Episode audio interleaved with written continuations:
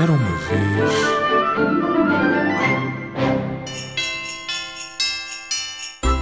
Há muito, muito tempo, na noite de Natal, existiam três árvores junto do presépio: uma tamareira, uma oliveira e um pinheiro.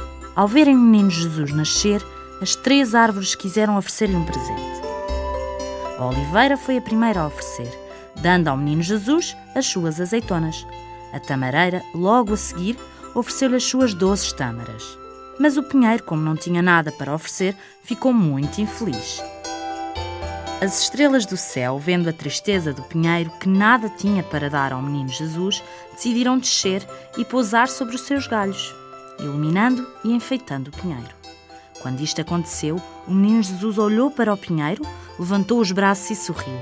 Reza a lenda que foi assim que o pinheiro, sempre enfeitado com luzes, foi eleita a árvore típica de Natal.